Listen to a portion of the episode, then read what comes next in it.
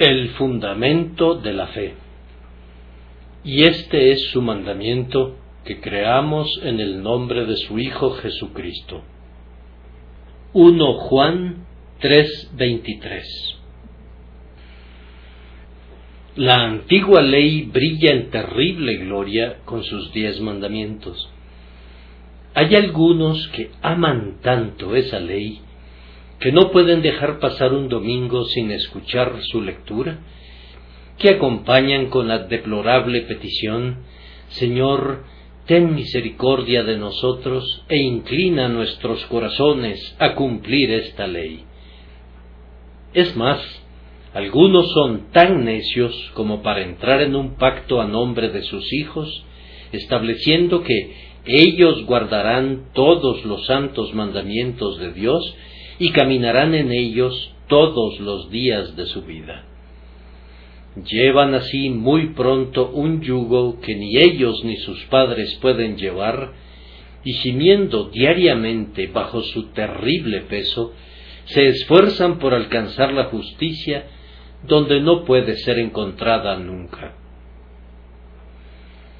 Yo mandaría imprimir conspicuamente sobre las tablas de la ley en cada iglesia estas palabras del Evangelio, por las obras de la ley ningún ser humano será justificado delante de él. El verdadero creyente ha aprendido a apartar la mirada de las ordenanzas letales de la antigua ley. Entiende que todos los que dependen de las obras de la ley están bajo maldición, pues escrito está, Maldito todo aquel que no permaneciere en todas las cosas escritas en el libro de la ley para hacerlas. Por tanto, se aparta con aversión de toda confianza en su propia obediencia a los diez mandamientos, y se aferra con gozo a la esperanza puesta delante de él. En el solitario mandamiento que está contenido en mi texto, este es su mandamiento, que creamos en el nombre de su Hijo Jesucristo. Cantamos, y por cierto lo hacemos correctamente, Alma mía, no intentes más recibir de la ley tu vida y tu consuelo, pues de la ley viene la muerte y no la vida, la desdicha y no el consuelo. Generar convicción y condenar es todo lo que la ley puede hacer Oh, ¿cuándo será que aprenderán todos los profesantes y especialmente todos los ministros profesos de Cristo la diferencia que hay entre la ley y el Evangelio? La mayoría de ellos hace una mezcolanza y le sirve pociones letales a la gente que a menudo contienen una sola onza de Evangelio por cada libra de ley, cuando un solo grano de la ley basta para arruinarlo todo. Tiene que ser el Evangelio y únicamente el Evangelio. Si por gracia, ya no es por obras. De otra manera, la gracia ya no es gracia. Y si por obras, ya no es gracia. De otra manera, la obra ya no es obra. Entonces, el cristiano poniendo su atención en el mandamiento del Evangelio, está muy ansioso por saber, primero, cuál es el contenido de la fe prevista aquí, y, en segundo lugar, cuál es el fundamento del pecador para creer así en Cristo, y no dejará de considerar el mandato del Evangelio. Primero, entonces, cuál es el contenido de la fe o qué es lo que una persona tiene que creer para alcanzar la vida eterna. ¿Acaso se trata del credo de Atanasio? Es cierto que si un hombre no cree total e íntegramente en esa confesión, perecerá eternamente de manera irremisible? Dejaremos que lo decidan los expertos en asuntos de fanatismo.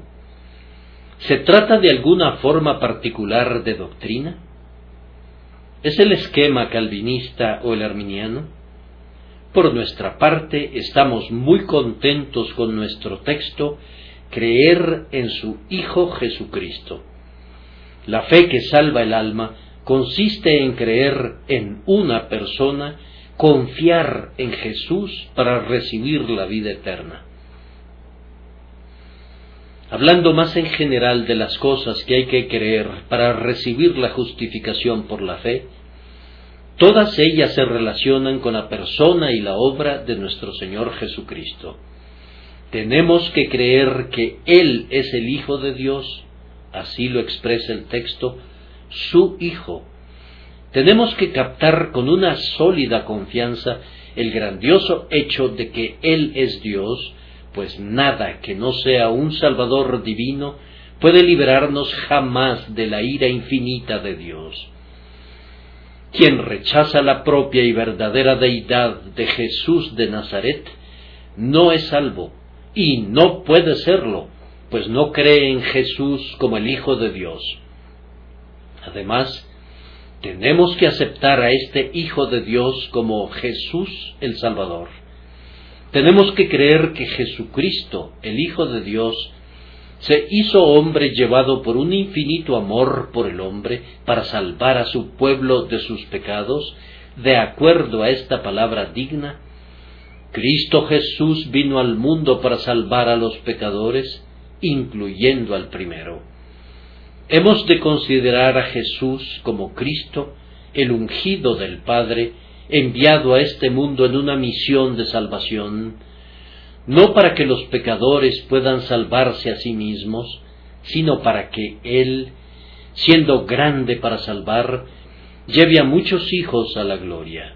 Tenemos que creer que Jesucristo, habiendo venido al mundo para salvar a los pecadores, realizó realmente su misión, que la sangre preciosa que fue derramada en el Calvario es todopoderosa para expiar el pecado y por tanto todo pecado y blasfemia será perdonado a los hombres, puesto que la sangre de Jesucristo, el amado Hijo de Dios, nos limpia de todo pecado.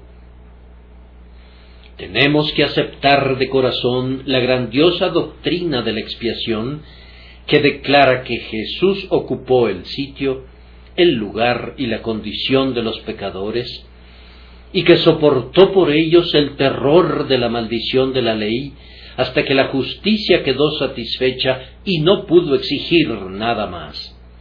Además, Debemos regocijarnos porque así como por su muerte Cristo Jesús quitó para siempre el pecado de su pueblo, así también por su vida da a quienes confían en Él una perfecta justicia en la que a pesar de sus pecados son aceptos en el amado.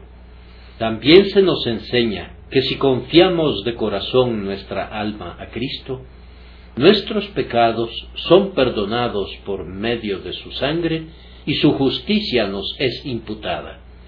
Sin embargo, el simple conocimiento de estos hechos no nos salvará a menos que confiemos nuestras almas en manos del Redentor de manera real y verdadera. La fe debe actuar así. Yo creo que Jesús vino para salvar a los pecadores y por tanto aunque sea un pecador, yo me confío a Él. Yo sé que su justicia justifica a los impíos, por tanto, si bien soy un impío, yo confío en Él para que sea mi justicia. Yo sé que en el cielo su sangre preciosa persuade a Dios en favor de quienes vienen a Él.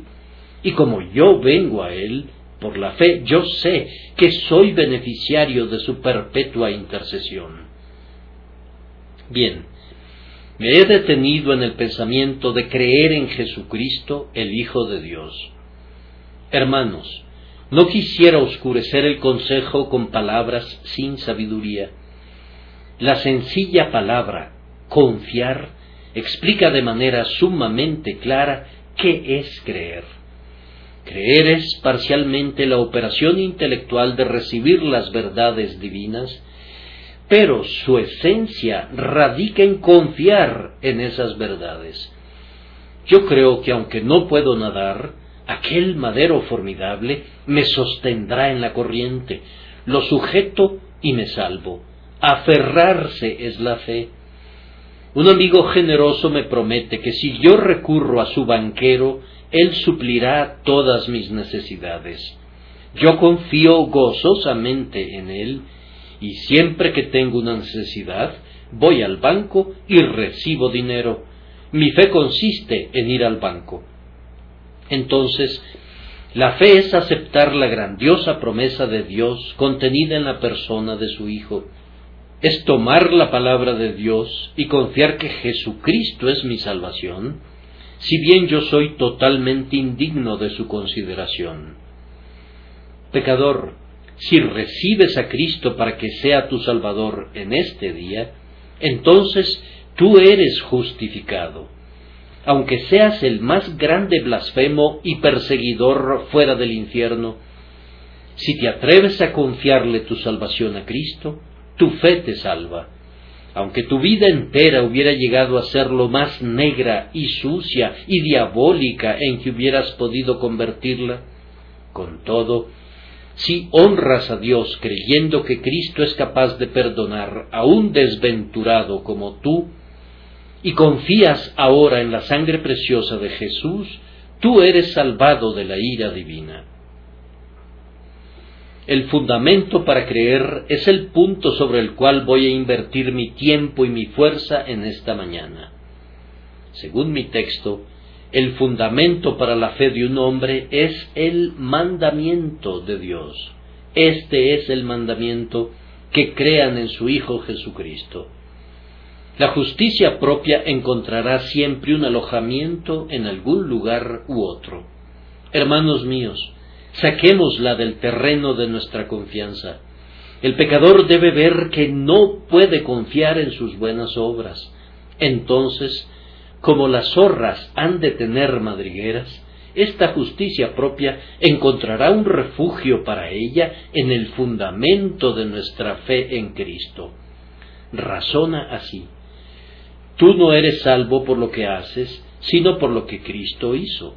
Pero entonces no tienes ningún derecho a confiar en Cristo a menos que haya algo bueno en ti que te dé derecho a confiar en Él. Ahora, yo me opongo a este razonamiento legal.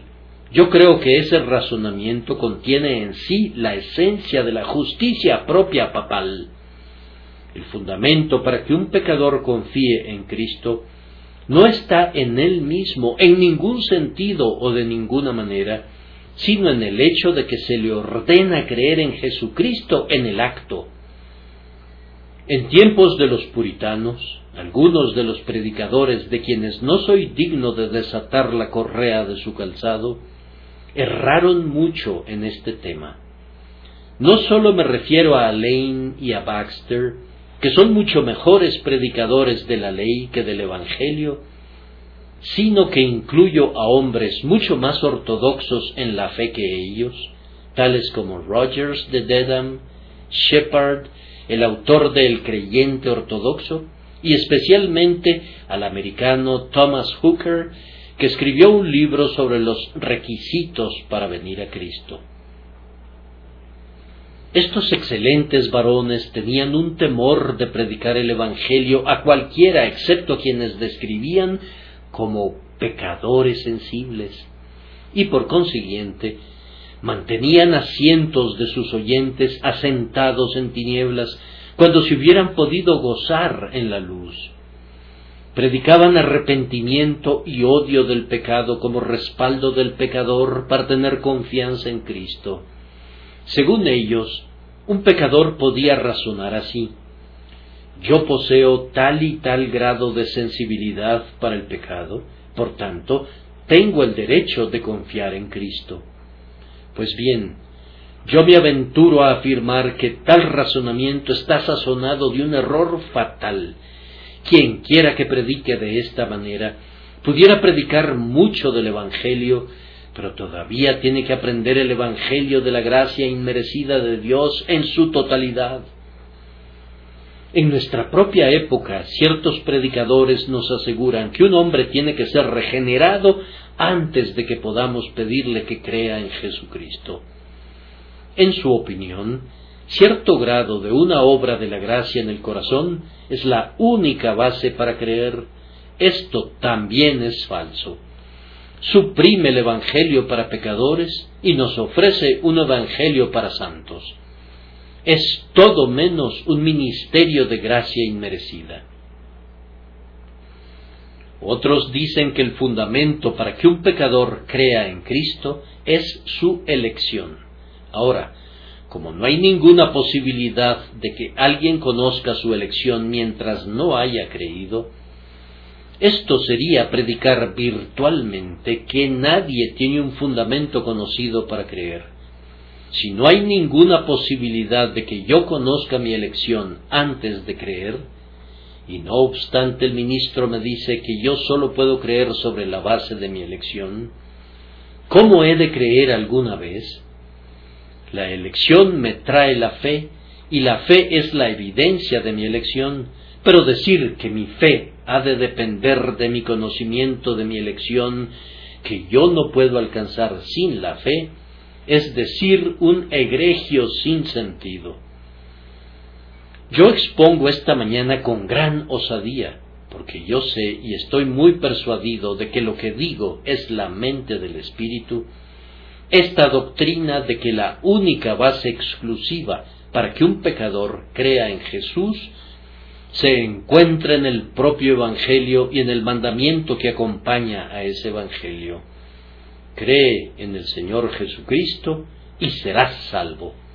Antes que nada voy a tratar con ese asunto negativamente y luego positivamente. Primero, negativamente. Y aquí mi primera observación es que cualquier otra forma de predicar el fundamento del Evangelio es absurda. Si he de predicar a un hombre que es regenerado la fe en Cristo, entonces ese hombre, siendo regenerado, ya es salvo. Y es algo innecesario y ridículo que yo le predique a Cristo y que le pida que crea para ser salvo cuando ya ha sido salvado, ya que es regenerado.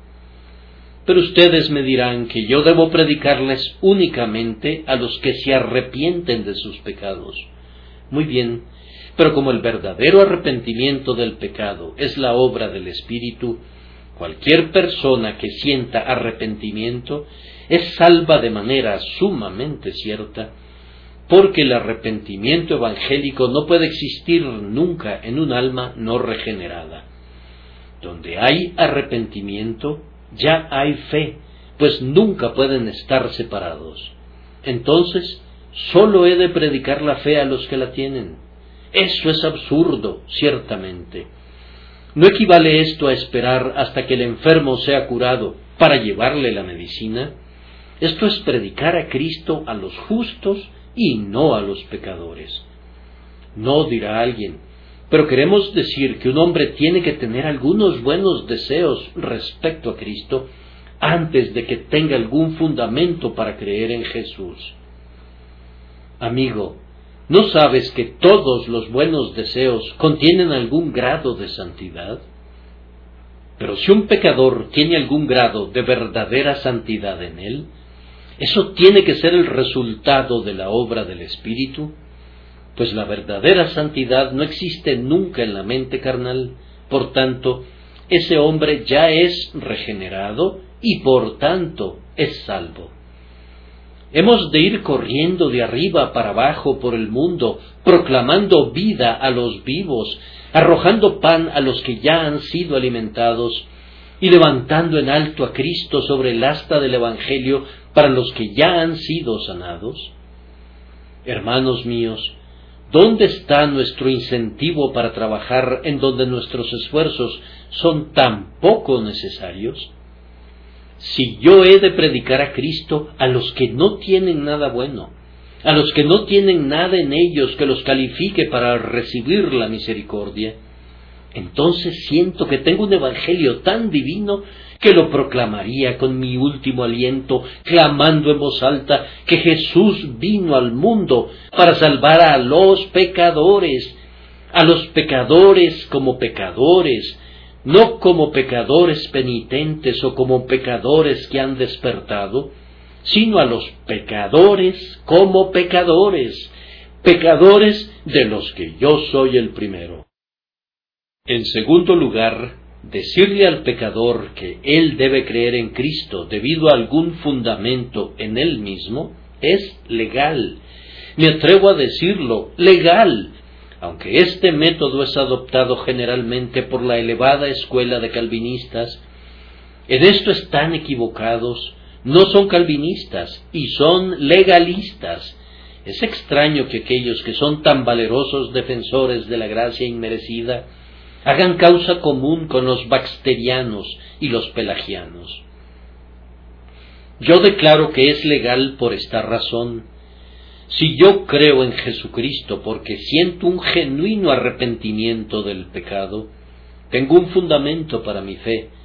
¿No perciben que la primera y verdadera base de mi confianza es el hecho de que me he arrepentido del pecado? Si yo creo en Jesús porque tengo convicciones y un espíritu de oración, entonces el primer hecho y el más importante no es Cristo, evidentemente, sino mi posesión del arrepentimiento, de la convicción y de la oración. De manera que realmente mi esperanza gira sobre el hecho de que me he arrepentido. Y si esto no es legal, no sé qué pudiera serlo. Voy a bajar de nivel. Mis oponentes dirán, el pecador tiene que tener una conciencia despierta antes de que tenga un fundamento para creer en Cristo. Bien, entonces, si yo confío que Cristo me salva porque tengo una conciencia despierta, lo repito, la parte más importante de toda la transacción es la alarma de mi conciencia y mi confianza real se basa en eso. Si yo confío en Cristo porque siento esto y lo otro, entonces me estoy apoyando en mis sentimientos y no en Cristo únicamente, y esto ciertamente es legalismo. Es más, aun si unos anhelos de Cristo han de ser mi fundamento para creer, si yo he de creer en Jesús no porque Él me lo ordena, sino porque siento algunos anhelos de Él, tú percibirás que es obvio que la fuente más importante de mi consuelo son mis propios deseos, de manera que siempre estaremos mirando a nuestro interior. ¿Realmente deseo? Si lo hago, entonces Cristo puede salvarme. Si no lo hago, entonces no puede. Y así mi deseo anula a Cristo y su gracia. Fuera con esa legalidad, fuera de la tierra con ella. Además, cualquier otra manera de predicar que no sea la de indicarle al pecador que crea porque Dios le ordena que crea, es una manera jactanciosa de fe. Pues si mi fundamento para confiar en Jesús se basara en mi experiencia, en mis aversiones al pecado o en mis anhelos por Cristo, entonces todas esas buenas cosas mías son un legítimo fundamento de jactancia, porque si bien Cristo puede salvarme, esas cosas fueron el traje de bodas que me hicieron idóneo para venir a Cristo. Si esas cosas fueran prerequisitos y condiciones, entonces el hombre que las posee puede decir verdadera y justamente, Cristo me salvó, pero yo cumplí primero con los prerequisitos y las condiciones, y por tanto esas cosas han de compartir la alabanza. Vean, hermanos míos, aquellos que tienen una fe que se basa en su propia experiencia, ¿qué son como regla? Obsérvenlos y percibirán mucha amargura crítica en ellos que los induce a poner su propia experiencia como la norma de santidad cosa que con certeza nos puede hacer sospechar si realmente fueron humillados de una manera evangélica como para ver que sus mejores sentimientos propios y los mejores arrepentimientos y las mejores experiencias en sí mismas son ni más ni menos que trapos de inmundicia a los ojos de Dios. Mis queridos hermanos, cuando le decimos a un pecador que por sucio e inmundo que sea, sin ninguna preparación o requisito, ha de tomar a Jesucristo para que sea su todo en todo, encontrando en él todo lo que pudiera necesitar jamás. Cuando nos atrevemos a indicarle al carcelero en el momento que acaba de despertar sobresaltado del sueño, cree en Jesús, no dejamos ningún espacio para la glorificación del yo. Todo tiene que ser por gracia. Cuando nos encontramos con el hombre cojo puesto a las puertas del templo, no le pedimos que fortalezca sus propias piernas o que sienta vida en ellas, sino que le ordenamos, en el nombre de Jesús, que se levante. Ciertamente cuando Dios el Espíritu respalda la palabra, toda jactancia está excluida. Hay muy poca diferencia respecto a si confío en mi experiencia o en mis buenas obras, pues cualquiera de esas dos confianzas conducirán a la jactancia, puesto que ambas son legalistas. La ley y la jactancia son hermanas gemelas, pero la gracia inmerecida y la gratitud siempre van juntas. Cualquier otro fundamento para creer en Jesús que no sea el que es presentado en el Evangelio es mutable. Vean, hermanos, si mi fundamento para creer en Cristo estriba en mis derretimientos de corazón y en mis experiencias, entonces, si hoy tengo un corazón derretido y puedo derramar mi alma delante del Señor, tengo un fundamento para creer en Cristo. Pero mañana, ¿quién no sabe esto? Mañana mi corazón pudiera estar tan duro como una piedra, de manera que no pueda sentir ni orar, entonces, de acuerdo a la teoría de la elegibilidad, no tengo ningún derecho a confiar en Cristo y me he quedado sin mi fundamento. De acuerdo a la doctrina de la perseverancia final, la fe del cristiano es continua, y si es así, el fundamento de su fe tiene que ser siempre el mismo, o de lo contrario, tiene algunas veces una fe no fundamentada, lo cual es absurdo. Se deduce de esto que el fundamento permanente de la fe tiene que estribar en alguna verdad inmutable, puesto que todo lo que está en el interior cambia más frecuentemente de lo que muta un cielo inglés, si mi fundamento para creer en Cristo estuviese basado en el interior, tiene que cambiar cada hora. En consecuencia, soy salvado y perdido alternativamente. Hermanos, ¿pueden ser así esas cosas? Por mi parte, yo necesito un fundamento seguro e inmutable para mi fe. Necesito un fundamento para creer que me sirva cuando mis lascivias y mis corrupciones aparezcan en terrible orden de batalla y me hagan dar voces diciendo miserable de mí. Necesito un fundamento para creer en Cristo que me consuele cuando no tengo una buena disposición mental ni sentimientos santos, cuando esté muerto como una piedra y mi espíritu yazca adherido al polvo. Un fundamento para creer en Jesús que no falla se encuentra en esta preciosa verdad, que es su misericordioso mandamiento y no mi variable experiencia, lo que constituye mi derecho para creer en su Hijo Jesucristo. Además, hermanos míos, cualquier otro fundamento es completamente incomprensible. Multitudes de hermanos míos predican una salvación imposible. Cuán a menudo los pobres pecadores tienen hambre y sed de conocer el camino de la salvación, pero se quedan sin recibir la predicación de una salvación disponible para ellos. Personalmente, no recuerdo que se me dijera desde el púlpito que creyera en Jesús como un pecador.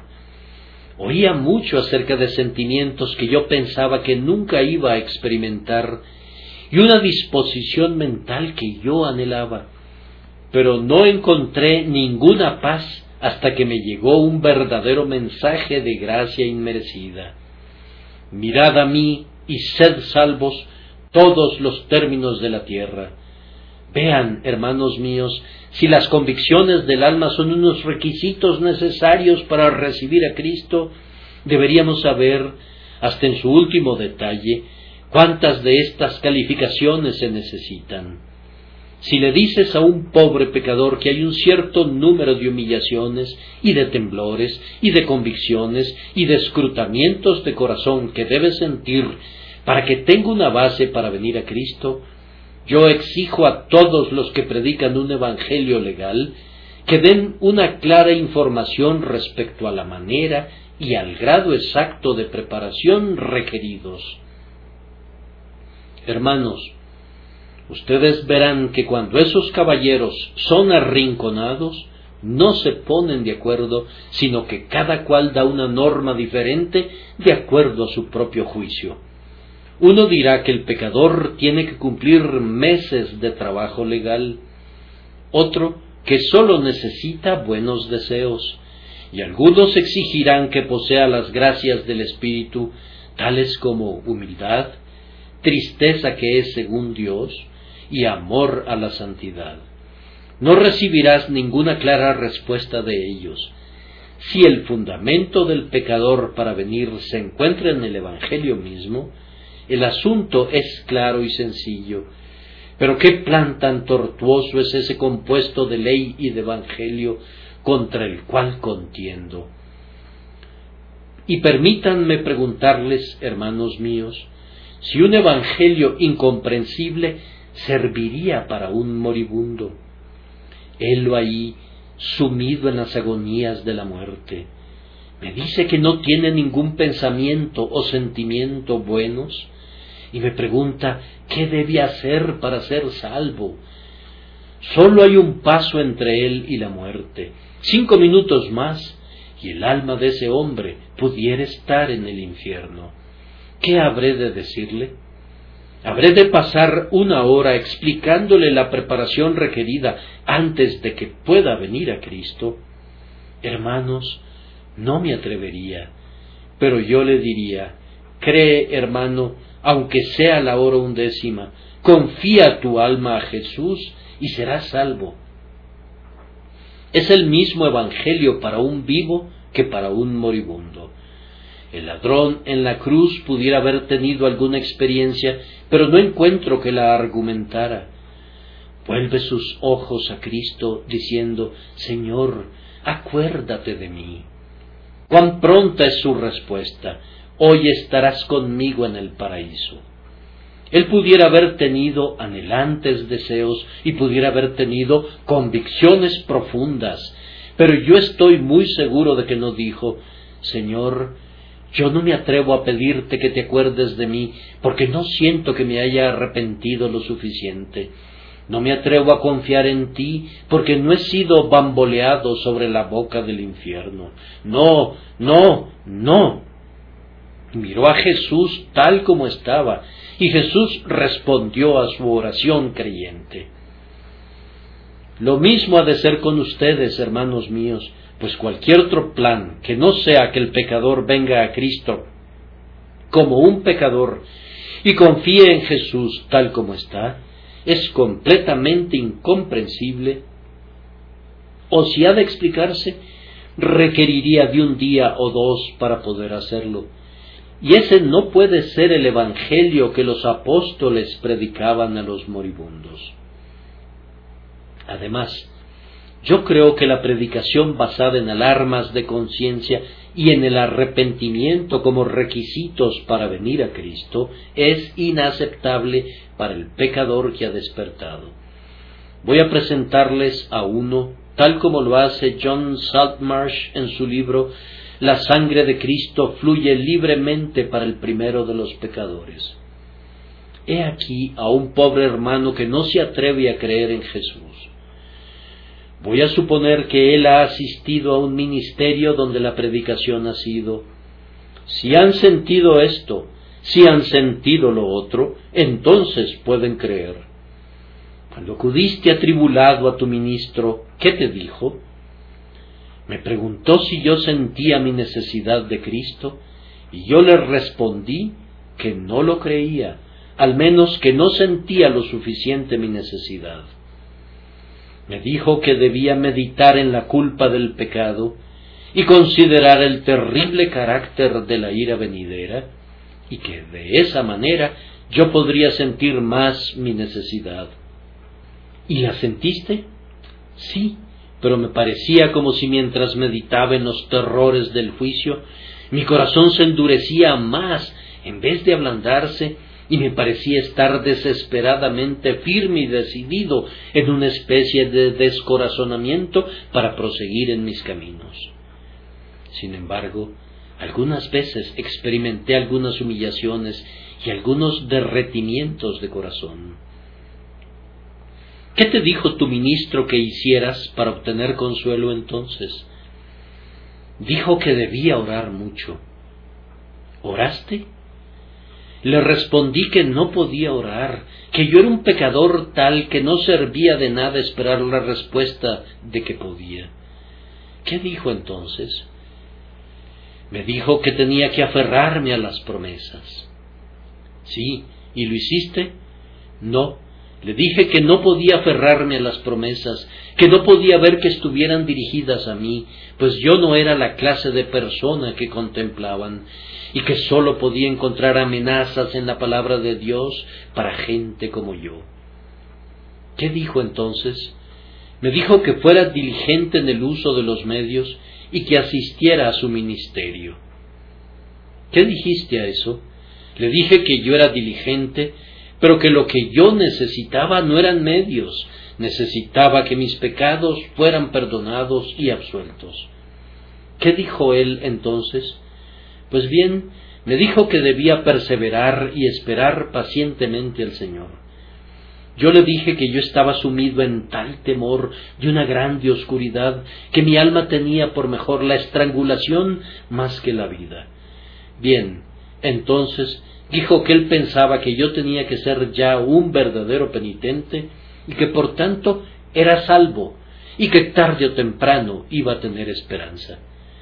Pero yo le dije que una simple esperanza no bastaba para mí, que no podía estar seguro mientras el pecado me oprimiera tanto.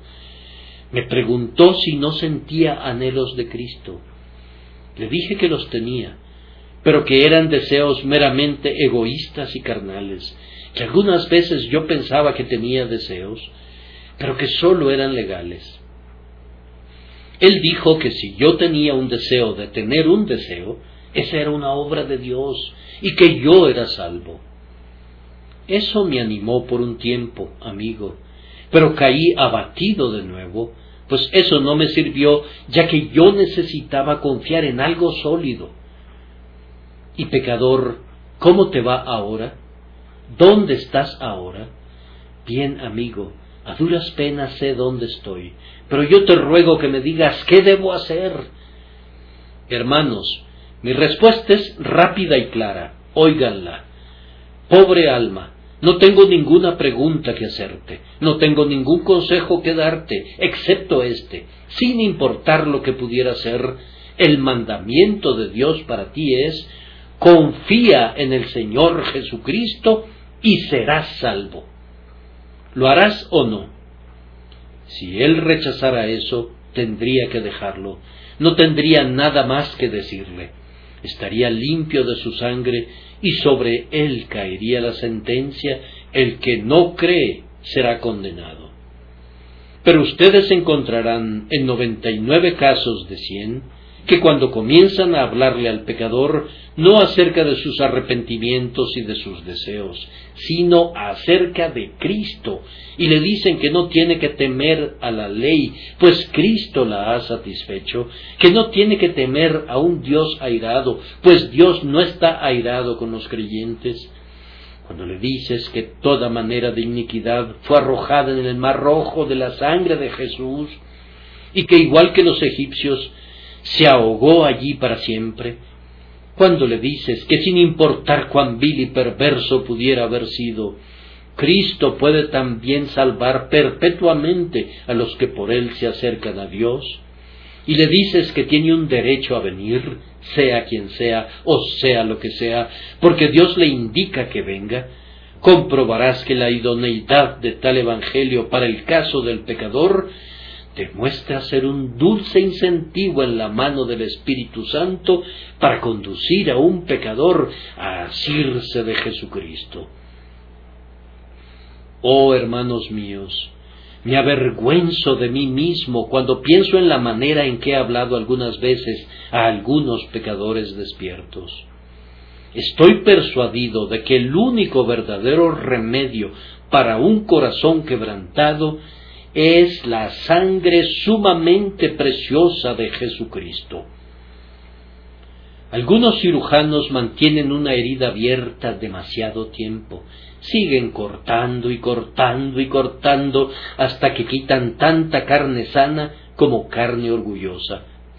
En vez de sanarla a medias, es mejor sanarla de inmediato, pues Jesucristo no fue enviado para mantener abiertas las heridas, sino para vendar el corazón quebrantado. A ustedes, entonces, pecadores de todo tipo y matiz, negros pecadores de corazón empedernido, insensibles, impenitentes, a ustedes incluso es enviado el Evangelio, pues Jesucristo vino al mundo para salvar a los pecadores, aun al primero de ellos. Podría ser una pausa aquí, seguramente, pero tengo que agregar todavía otro punto sobre este modo negativo de razonar. Cualquier otro fundamento para la fe del pecador que no sea el Evangelio mismo es falso y peligroso. Es falso, hermanos míos, es tan falso como cierto es que Dios es veraz decir que algo en un pecador pueda ser su fundamento para creer en Jesús. Todo el tenor y el sentido del Evangelio están claramente en contra de eso. Tiene que ser falso porque no hay nada en un pecador mientras no crea que pueda ser un fundamento para su fe. Si tú me dices que hay algo bueno en el pecador antes de creer, yo respondo que es imposible sin fe es imposible agradar a Dios. Todos los arrepentimientos, humillaciones y convicciones que un pecador tenga antes de la fe tienen que ser desagradables a Dios de acuerdo a la Escritura. No me digan que su corazón está quebrantado. Si sólo está quebrantado por medios carnales y confía en su quebrantamiento, necesita ser quebrantado de nuevo. No me digan que ha sido conducido a odiar su pecado. Yo les digo que no odia su pecado. Él únicamente odia el infierno. No puede haber un odio real y verdadero del pecado donde no hay fe en Jesús. Todo lo que el pecador sabe y siente antes de la fe es únicamente una adición a sus otros pecados. ¿Y cómo puede el pecado, que merece la ira, ser una base para un acto que es la obra del Espíritu Santo? Cuán peligroso es el sentimiento al que me estoy oponiendo. Queridos oyentes, puede ser tan dañino que ha llevado al extravío a algunos de ustedes.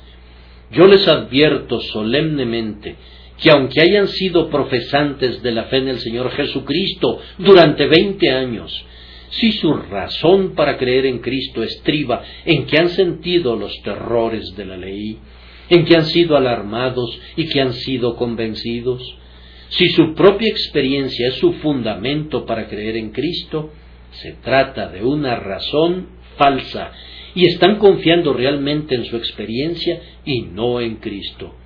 Y observen que si confían en su disposición mental y en sus sentimientos, es más, si confían en su comunión con Cristo, en el grado que sea, ustedes son tan ciertamente pecadores perdidos como si hubiesen confiado en juramentos y blasfemias. No serán más capaces de entrar en el cielo ni siquiera por las obras del Espíritu, y estoy usando un lenguaje muy fuerte de lo que serían por sus propias obras, pues Cristo y sólo Cristo es el fundamento y nadie puede poner otro fundamento que el que está puesto el cual es Jesucristo. Tengan cuidado de no confiar en su propia experiencia. Todo lo que es hilado por la naturaleza tiene que ser desenmarañado y todo lo que ocupa el lugar de Cristo, por mucho que lo aprecies y prescindiendo de cuán precioso sea en sí mismo, tiene que ser quebrado y como el polvo del becerro de oro tiene que ser esparcido en el agua, y tristemente serás obligado a beber de ella por haber convertido eso en tu confianza. Yo creo que la tendencia de esa predicación que pone la base de la fe en cualquier otra cosa, menos en el mandamiento del Evangelio, es abejar al verdadero penitente y a consolar al hipócrita. Su tendencia es a hacer que la pobre alma que realmente se arrepiente sienta que no debe creer en Cristo al ver tal cantidad de dureza en su propio corazón. Entre más espiritual es un hombre, más carnal se considera, y entre más penitente es un hombre, más impenitente se descubre ser. Con frecuencia los hombres más penitentes son aquellos que se consideran los más impenitentes, y si yo he de predicar el Evangelio a los penitentes y no a todo pecador como pecador, entonces esas personas penitentes que de acuerdo a mis oponentes tienen el mayor derecho a creer, son exactamente las personas que nunca se atreverán a tocarlo porque están conscientes de su propia impenitencia y de su carencia de toda idoneidad delante de Cristo. Pecadores, permítanme dirigirme a ustedes con palabras de vida. Jesús no necesita nada de ustedes, absolutamente nada, no quiere que hagan nada, no quiere que sientan nada. Él da tanto el trabajo como el sentimiento. Harapientos, menesterosos, tal como están, perdidos, abandonados, desolados, sin ningún buen sentimiento y sin ninguna esperanza, en esa condición viene Jesús a ustedes y con estas palabras compasivas se dirige a ustedes. Al que a mí viene, no le echo fuera. Si tú crees en él, jamás serás confundido. Pero ahora positivamente, y como la parte negativa ha sido lo suficientemente positiva, seremos breves aquí. El mandamiento evangélico es un fundamento suficiente para que un pecador crea en Jesucristo. Las palabras de nuestro texto implican esto. Este es el mandamiento. Hermanos míos, necesitan algún fundamento para hacer una cosa que sea mejor que el mandamiento de Dios para hacerla? Los hijos de Israel les pidieron prestadas joyas de plata y joyas de oro a los egipcios. Cuando leen la Biblia, muchos desaprueban esta transacción, pero para mí, si Dios les indicó que lo hicieran, fue una justificación suficiente para ellos.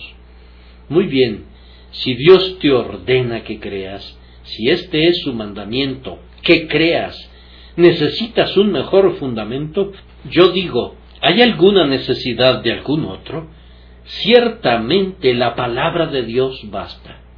Hermanos, el mandamiento de creer en Cristo tiene que ser el fundamento del pecador si consideran la naturaleza de nuestra comisión. ¿Qué dice? Id por todo el mundo y predicad el Evangelio a toda criatura. Debería decir, de acuerdo al otro plan, predicad el Evangelio a toda persona regenerada, a todo pecador convicto, a toda alma sensible. Pero no es así, es a toda criatura.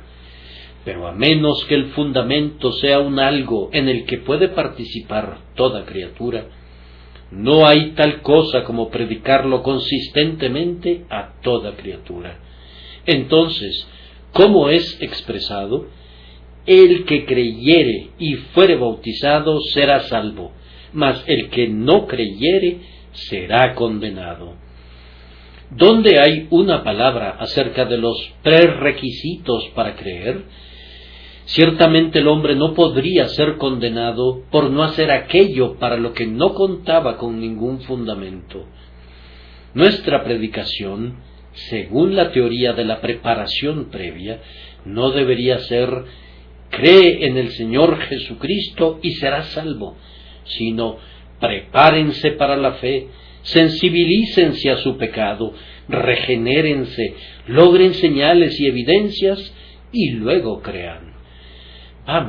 Ciertamente, si no he de sembrar la buena semilla en pedregales y entre espinos, sería mejor que renunciara a ser un sembrador y que me dedicara a arar o a algún otro trabajo. Cuando los apóstoles fueron a Macedonia y a Acaya, no debieron haber comenzado a predicar a Cristo. Debieron haber predicado condiciones previas, emociones y sensaciones, si esas cosas son las preparaciones para recibir a Jesús. Pero yo encuentro que siempre que Pablo se pone de pie, no tiene otra cosa que predicar que Cristo y a este crucificado. El arrepentimiento es predicado como un don del exaltado Salvador, pero no es predicado nunca como la causa o preparación para creer en Jesús. Estas dos gracias nacen juntas y viven con una vida común. Tengan cuidado de no hacer de la una un fundamento de la otra. Me gustaría llevar a uno de los que sólo predican a pecadores sensibles y ponerlo en la capital del reino de Daomi, no hay pecadores sensibles allá. Míralos con sus bocas manchadas de sangre humana, con sus cuerpos completamente embadurnados con la sangre coagulada de sus víctimas sacrificadas. ¿Cómo encontrará el predicador una elegibilidad allí? Yo no sé qué pudiera decir él, pero yo sé cuál sería mi mensaje. Mi palabra iría en este sentido. Varones hermanos, Dios, que hizo los cielos y la tierra, envió a su Hijo Jesucristo al mundo para sufrir por nuestros pecados, y todo aquel que cree en Él no perecerá, sino que tendrá vida eterna. Si Cristo crucificado no conmoviera el reino de Daomi, ese sería su primer fracaso. Cuando los misioneros moravos fueron por primera vez a Groenlandia, ustedes recuerdan que estuvieron enseñando durante meses y meses a los pobres groenlandeses acerca de la deidad, la doctrina de la Trinidad y la doctrina del pecado y la ley, pero no había conversiones. Pero un día sucedió accidentalmente que uno de los groenlandeses leyó este pasaje. Mirad cuál amor nos ha dado el Padre para que seamos llamados hijos de Dios. Preguntó el significado y el misionero, a pesar de que no lo consideraba lo suficientemente avanzado para entender el Evangelio, se aventuró a explicárselo y el hombre fue convertido y cientos de sus paisanos recibieron la palabra. Como es lógico, les preguntaron a los misioneros, ¿por qué no nos dijeron esto antes? Sabíamos todo acerca de la existencia de Dios y eso no nos sirvió de nada. ¿Por qué no vinieron y no nos dijeron antes que creyéramos en Jesucristo? Oh hermanos míos, este es el arma de Dios, el método de Dios, este es el gran ariete que estremecerá las puertas del infierno. Debemos asegurarnos de que se ponga en práctica diariamente. He procurado, del lado positivo, mostrar que un fundamento de gracia inmerecida es consistente con el texto, que es acorde con la costumbre apostólica y que es, ciertamente, absolutamente necesario en vista de la condición en la que se encuentran los pecadores. Pero, hermanos míos, predicar a Cristo a los pecadores como pecadores tiene que ser lo correcto, pues todos los actos anteriores de Dios son para los pecadores como pecadores. ¿A quiénes eligió Dios? A los pecadores. Él nos amó con un grande amor, aun cuando estábamos muertos en delitos y pecados. ¿Cómo los redimió? ¿Los redimió como santos? No, pues cuando todavía éramos enemigos, Él nos reconcilió con Dios por la muerte de su Hijo. Cristo no derramó nunca su sangre por el bien que hay en nosotros, sino por el pecado que está en nosotros. Él puso su vida por nuestros pecados, dice el apóstol. Entonces, si en la elección y en la redención encontramos a Dios tratando con los pecadores como pecadores, es una deformación y una nulificación de todo el plan, si el Evangelio ha de ser predicado a los hombres como cualquier otra cosa que no sea como pecadores. Además, es inconsistente con el carácter de Dios suponer que Él sale y proclama, Oh mis criaturas caídas, si ustedes mismos hacen méritos para alcanzar mi misericordia, yo los salvaré. Si ustedes sienten santas emociones, si ustedes están conscientes de sagrados anhelos por mí, entonces la sangre de Jesucristo los limpiará. Habría poco que es divino en eso. Pero cuando Él sale con perdones plenos y gratuitos y dice, sí, cuando estabas en tus sangres te dije, vive, cuando Él viene a ti, que eres su enemigo y su súbdito rebelde, y aún así clama, yo deshice como una nube tus rebeliones y como niebla tus pecados. Vamos, eso es divino. Ustedes saben lo que dijo David, pequé contra Jehová. ¿Qué le dijo Natán? También Jehová ha remitido tu pecado. No morirás. Y ese es el mensaje del Evangelio para un pecador como pecador. El Señor ha quitado tu pecado. Cristo sufrió. Él ha traído la perfecta justicia. Recíbelo. Confía en Él y vivirás. Amados míos, que el mensaje les quede completamente claro esta mañana. He leído con algún grado de atención un libro al que debo mucho para este presente sermón, un libro escrito por Abraham Booth, titulado Buenas nuevas para pecadores que perecen. Nunca he oído a nadie arrojar una sospecha contra la pureza de doctrina de Abraham Booth. Por el contrario, él ha sido considerado generalmente como uno de los teólogos más ortodoxos de la última generación. Si quieren mi opinión completa, lean su libro. Si necesitan algo más, déjenme decirles que entre todas las cosas malas que sus detractores le han endilgado, nunca he oído que nadie culpe a William Huntington por no ser lo suficientemente puro en su doctrina. Ahora, William Huntington hizo en vida el prefacio para un libro escrito por Saltmarsh con el que estaba grandemente complacido. Y la médula de su enseñanza es precisamente esta, en sus propias palabras. El único fundamento para la fe de cualquier persona es el que ha prometido es fiel y no alguna cosa en ellos mismos, pues este es el mandamiento que crean en su Hijo Jesucristo. Ahora, si el propio William Huntington publicó un libro como ese, yo me pregunto cómo los seguidores de William Huntington o de Abraham Booth, como hombres que se autodenominan teólogos calvinistas y acérrimos calvinistas, pueden abogar por lo que no es la gracia inmerecida, sino por un sistema legal y desprovisto de gracia consistente en elegibilidades y en preparaciones. Podría citar aquí a Crispo, quien es pertinente para el caso y también un hombre de elevada doctrina.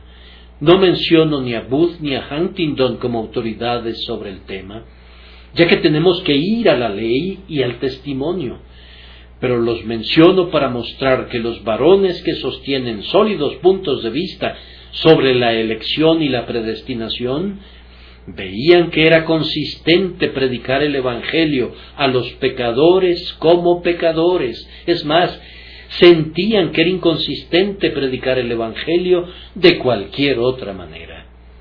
Solo voy a agregar que las bendiciones que emanan de predicar a Cristo a los pecadores como pecadores son de tal carácter que comprueban que es correcto. ¿No ven que esto nos nivela a todos? Tenemos el mismo fundamento para la fe y nadie se puede exaltar a sí mismo por encima de sus semejantes. Entonces, hermanos míos, cuánta esperanza y confianza inspira esto a los hombres. Prohíbe la desesperación. Si esto es cierto, nadie puede desesperar, o si desesperara, se trataría de una desesperación perversa e irrazonable, porque por muy malo que haya sido, Dios le ordena que crea. ¿Qué espacio puede haber para el desaliento? Ciertamente, si hay algo que pudiera cortar la cabeza al gigante de desesperación, es Cristo predicado a los pecadores, ya que es la aguda espada de dos filos que ha de hacerlo. Además, ¿cómo hace que un hombre viva cerca de Cristo? Si yo he de venir a Cristo como un pecador cada día, y tengo que hacerlo, pues la palabra dice, de la manera que habéis recibido al Señor Jesucristo, andad en él. Si cada día he de venir a Cristo como un pecador, pues entonces cuán mezquinos se miran todos mis actos, cuán completo desprecio arroja sobre todas mis exquisitas virtudes, mis predicaciones, mis oraciones y todo lo que proviene de mi carne. Y aunque me conduce a buscar la pureza y la santidad, con todo me enseña a vivir de Cristo y no de ellas, y así me mantiene junto al manantial. Mi tiempo vuela y tengo que dejar el último encabezado solo para agregar, pecador, quien quiera que seas, Dios te ordena ahora que creas en Jesucristo. Este es su mandamiento. Él no te ordena que sientas algo o que seas algo para prepararte para esto. Ahora, ¿estás dispuesto a incurrir en la gran culpa de hacer que Dios sea mentiroso? Seguramente te abstendrías de eso. Entonces, atrévete a creer. Tú no puedes decir no tengo ningún derecho. Tú tienes el perfecto derecho de hacer lo que Dios te dice que hagas. Tú no puedes decirme que no eres apto. No se requiere ninguna aptitud. El mandamiento es dado y a ti te corresponde obedecer, no disputar. No puedes decir que no te atañe. Es predicado a toda criatura bajo el cielo. Y ahora, alma, es algo tan placentero confiar en el Señor Jesucristo que yo gustosamente quisiera persuadirme de que tú no necesitas ninguna persuasión. Es algo tan deleitable aceptar una perfecta salvación, ser salvado por la sangre preciosa y contraer esponsales con un Salvador tan brillante que yo gustosamente espero que el Espíritu Santo te haya conducido a clamar, Señor, creo, ayuda mi incredulidad.